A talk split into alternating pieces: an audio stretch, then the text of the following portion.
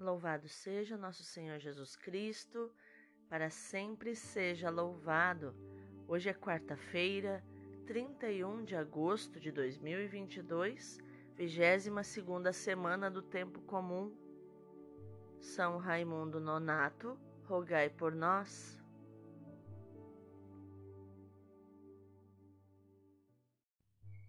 Oração do ano da excelência. Senhor nosso Deus Todo-Poderoso, eu creio que tu és a própria excelência. Por isso, eu creio que és excelente em todas as tuas obras e que tens o melhor para mim.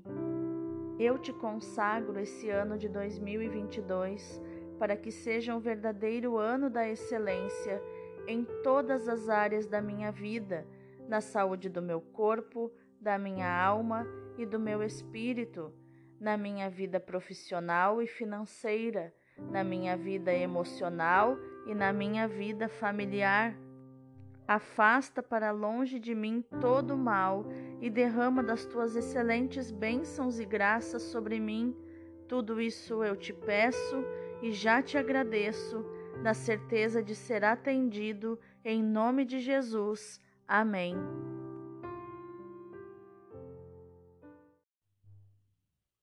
Inspira, Senhor, as nossas ações, para que em Ti comece e em Ti termine tudo aquilo que fizermos no dia de hoje. Em nome do Pai, do Filho e do Espírito Santo. Amém. Roga por nós, ó Santa Mãe de Deus, para que sejamos dignos das promessas de Cristo. Amém. Pai Santo, Pai querido, Pai amado, eu quero te agradecer porque o Senhor tem cuidado de nós. Nós temos sentido o teu trabalhar e o teu agir no nosso coração e somos gratos por isso. Santificado seja o teu nome glorioso, Pai, que é soberano sobre todas as realidades. Venha o teu reino, Pai, e se estabeleça no meio de nós e ao nosso redor. Quero colocar em prática o que o Senhor Jesus nos ensinou em Marcos 11, 22 e sair da oração de galinheiro de lamentação e petição, onde eu ficava ciscando nos problemas, no que falta, na escassez, na ingratidão. E quero colocar em prática, Pai, os dois requisitos que o Senhor Jesus ensinou para que minha oração seja ouvida.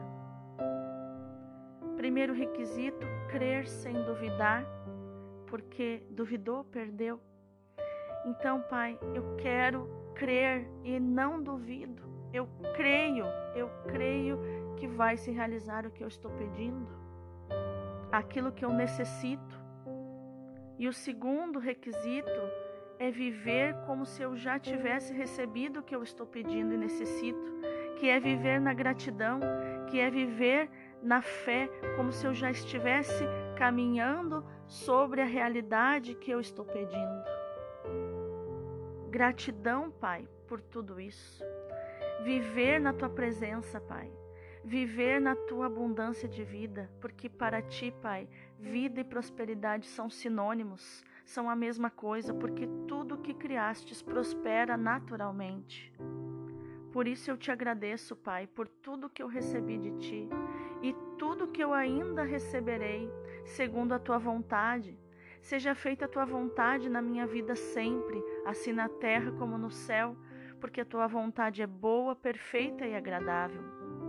Pai, eu quero acordar a águia que existe dentro de mim e voar, voar, não só para fora do galinheiro, desse cativeiro espiritual, mas voar o voo profético da águia e atingir teus ventos espirituais, onde o corvo maligno não consegue mais me atacar.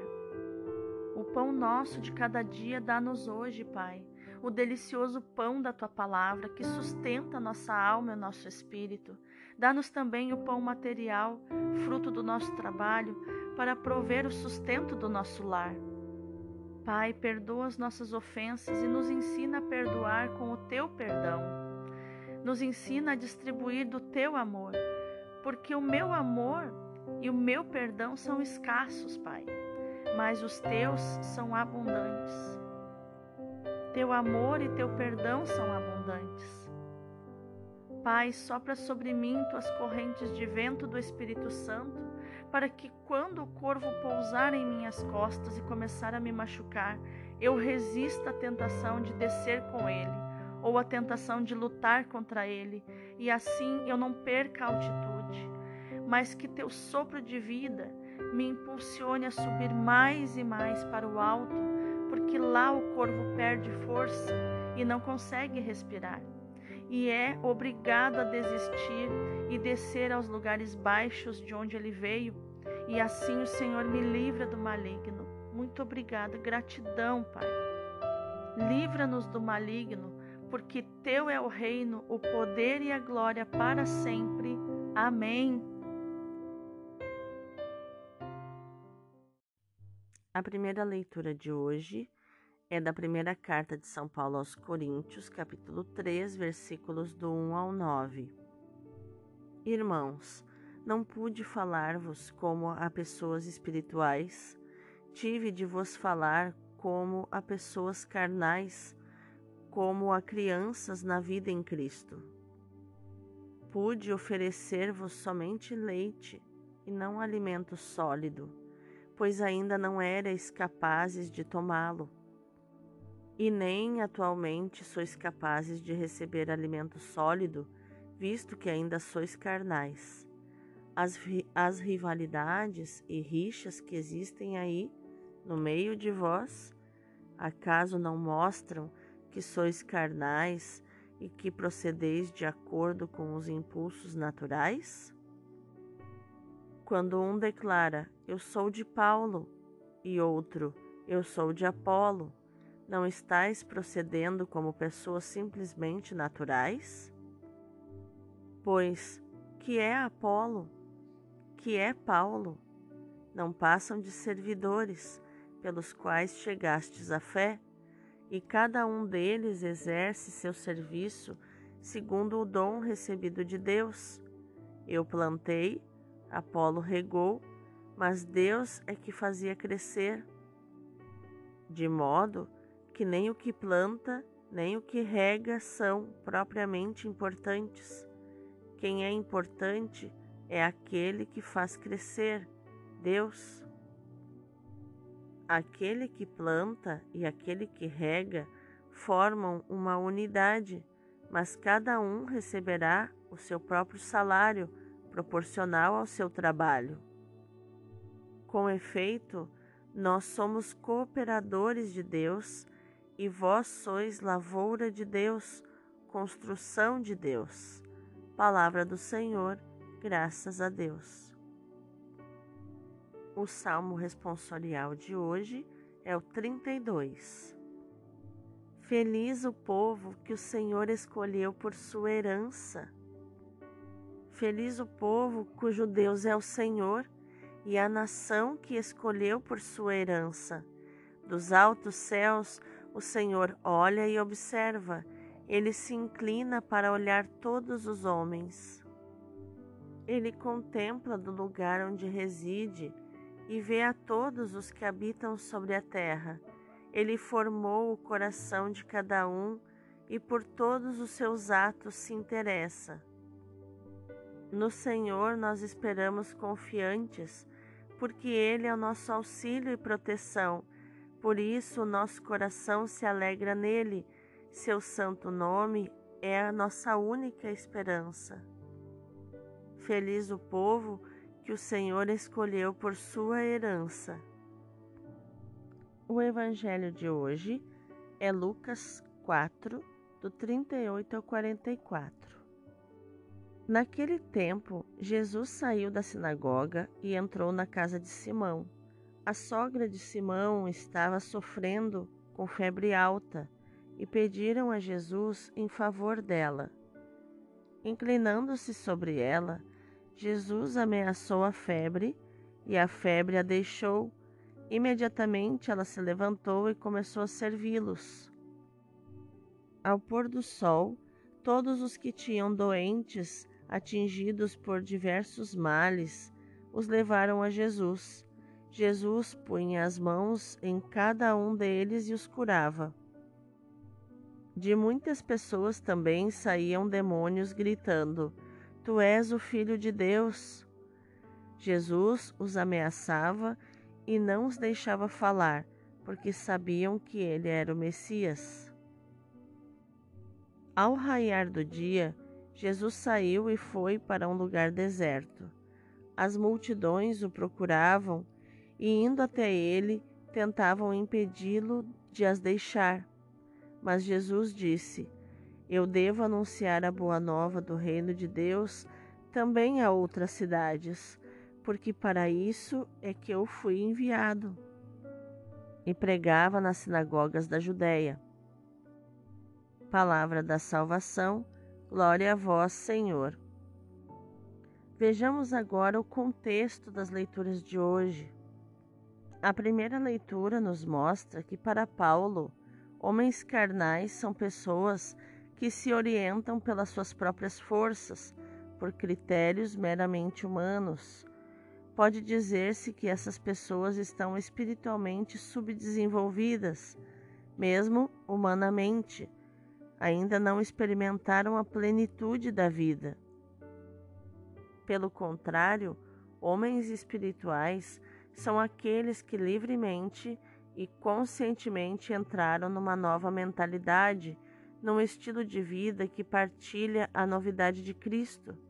Como se manifesta o ser carnais de alguns cristãos? Manifesta-se no criar facções, divisões, no semear discórdias e invejas.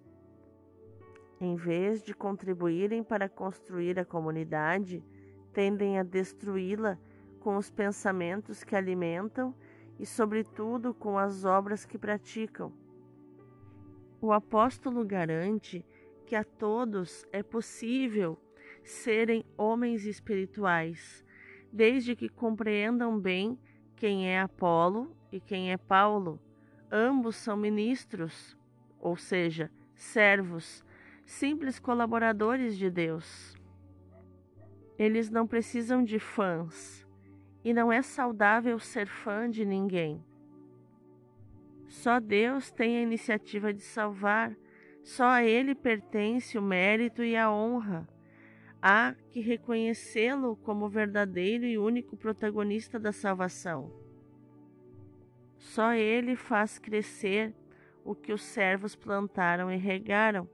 Só Ele salva aqueles que, pela pregação da palavra, se abrem ao diálogo que leva a descobrir a verdade. Notemos ainda que só Deus está sempre em primeiro lugar. Primeiro é o primeiro. Só depois vêm todos os outros. Por seu lado, Paulo está disposto a ocupar o último lugar. O salmo de hoje também exalta isso Feliz o povo a quem Deus escolheu por sua herança. O povo escolhido é feliz. Deus tem o poder de escolher, de tomar a iniciativa e nos amar. Já no Evangelho de hoje, notamos dois momentos distintos: a cura da sogra de Simão Pedro as, e as palavras sobre a consciência que Jesus tinha da sua missão evangelizadora. O primeiro momento nos revela que a cura habilita o serviço, porque ela ficou curada e já começou a servi-los. Também nos diz que as curas dos doentes se tornam ocasião de verdadeiras profissões de fé em Cristo, mesmo que elas saiam da boca dos demônios como vimos quando Jesus curava as pessoas da cidade, ali na porta da cidade. Na segunda parte do texto, Lucas se faz intérprete de dois eventos fundamentais: do fato de que a evangelização seja uma característica essencial do cristianismo e da consciência messiânica de Jesus, que explode sobretudo na necessidade que lhe incumbe de anunciar o reino de Deus. Trata-se de uma necessidade providencial, porque está inscrita no projeto salvífico de Deus. Jesus não pode eximir-se a esse, a esse precioso dever, até porque qualifica a sua missão. Ele diz: Para isso fui enviado. Vemos isso também em Lucas 4:8 e em Lucas 10:16. Vamos meditar mais profundamente essa palavra. Fala-se muito hoje de evangelização e nova evangelização, de evangelização das culturas, de inculturação do evangelho e da fé. Cada cristão deve estar consciente do indeclinável dever de dar testemunho do evangelho. Depois que se é conquistado por Jesus, é inevitável dar testemunho da sua pessoa do Evangelho, do Reino de Deus, onde quer que vivamos, nos encontremos, trabalhemos. O Concílio Vaticano II fundamenta esse dever no evento sacramental do batismo. Ele diz: é preciso que eu evangelize o reino de Deus. É muito importante termos clareza de estabelecer a ordem das coisas. Primeiro é o primeiro. O objeto da missão não é a igreja, mas o reino de Deus. A palavra reino de Deus não deve ser entendida em sentido meramente local, como se devêssemos entrar num certo local, um recinto bem definido, mas em sentido espiritual, para indicar, antes de mais nada, a soberania de Deus a que nos submetemos e a comunidade de salvação que caminha para o reino. Quando Jesus diz para isso fui enviado, é como se ele dissesse que não há evangelização sem missão. Não é indispensável uma missão apostólica. É suficiente nos referir ao batismo e à vocação que abraçamos.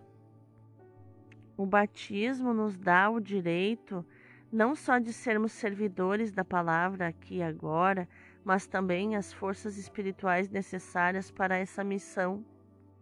Evangelizar para a igreja é levar a boa nova de Cristo a todos os setores da humanidade e, graças ao seu influxo, transformar a partir de dentro, tornar nova a própria humanidade. Nos diz o Papa Paulo VI no, no documento Evangelii Nuntiandi, número 18. Se a nossa experiência pessoal de fé um dia nos fez nos apaixonar por Cristo, ficar enamorados dele e demos a nossa adesão total à sua pessoa, a consequência de tudo isso devia ser o zelo pela casa do Senhor que nos que nos devora esse zelo esse cuidado pela casa do Senhor, que é o nosso coração. Toda atividade, todo ministério, toda presença em qualquer ambiente deveria tornar-se evangelização convicta.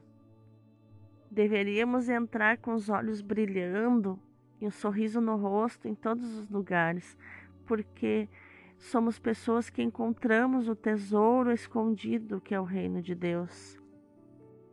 Como é que vive uma pessoa apaixonada, né? Sempre sorrindo, com os olhos brilhando. Assim, é, o evangelizador precisa andar pelo mundo, com um sorriso no rosto e os olhos brilhando de amor por Jesus. Vamos orar?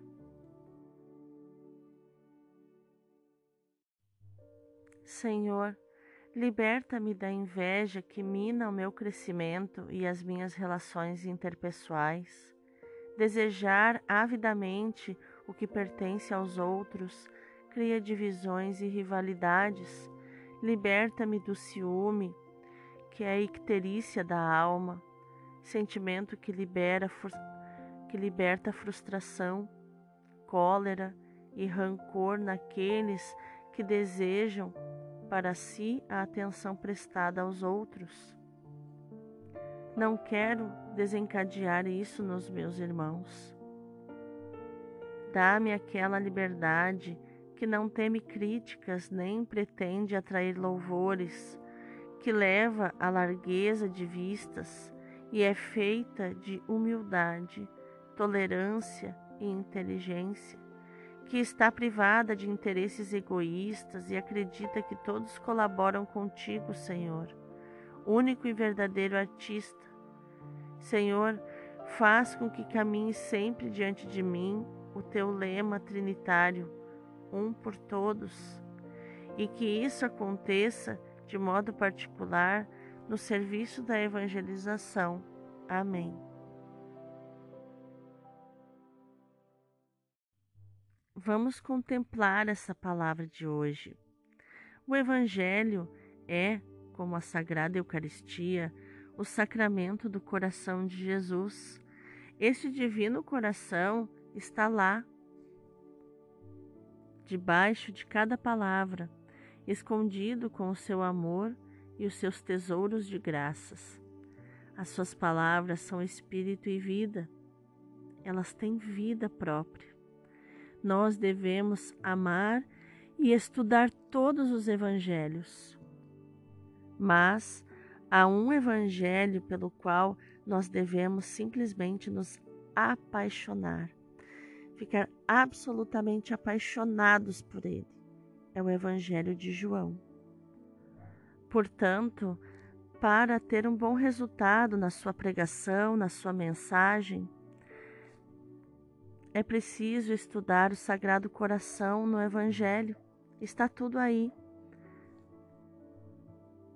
Se nos lembrarmos das promessas feitas por nosso Senhor àqueles que pregassem a devoção ao Sagrado Coração, essas promessas são infalíveis, porque vêm de dentro do coração de Jesus tenhamos uma confiança absoluta nele.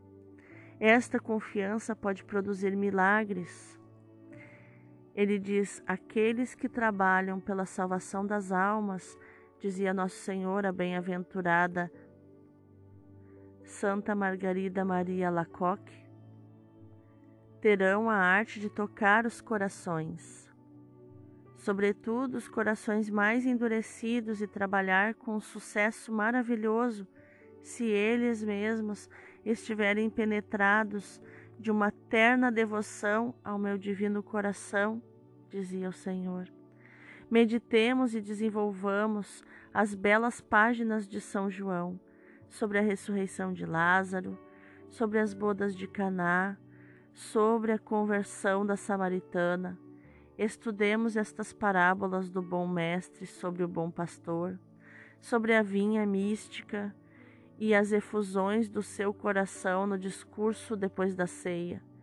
Todos estes ensinamentos têm uma eficácia particular, brotam diretamente do coração de Jesus.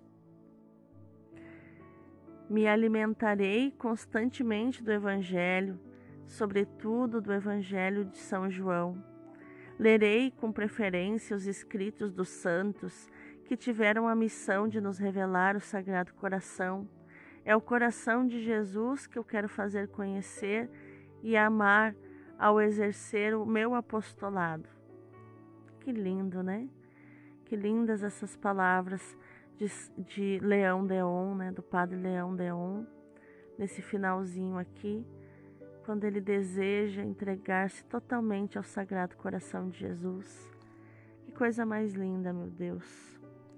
Coisa mais linda. Por isso que esses sacerdotes do Sagrado Coração de Jesus tocam tanto o nosso coração com as suas palavras, né? Padre Joãozinho, Padre Fábio de Melo, finado Padre Léo, Padre Zezinho e tantos outros sacerdotes do Sagrado Coração de Jesus.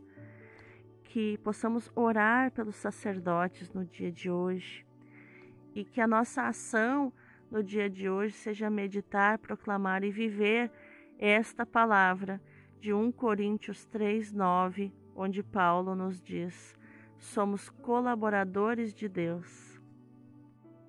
Deus abençoe o teu dia.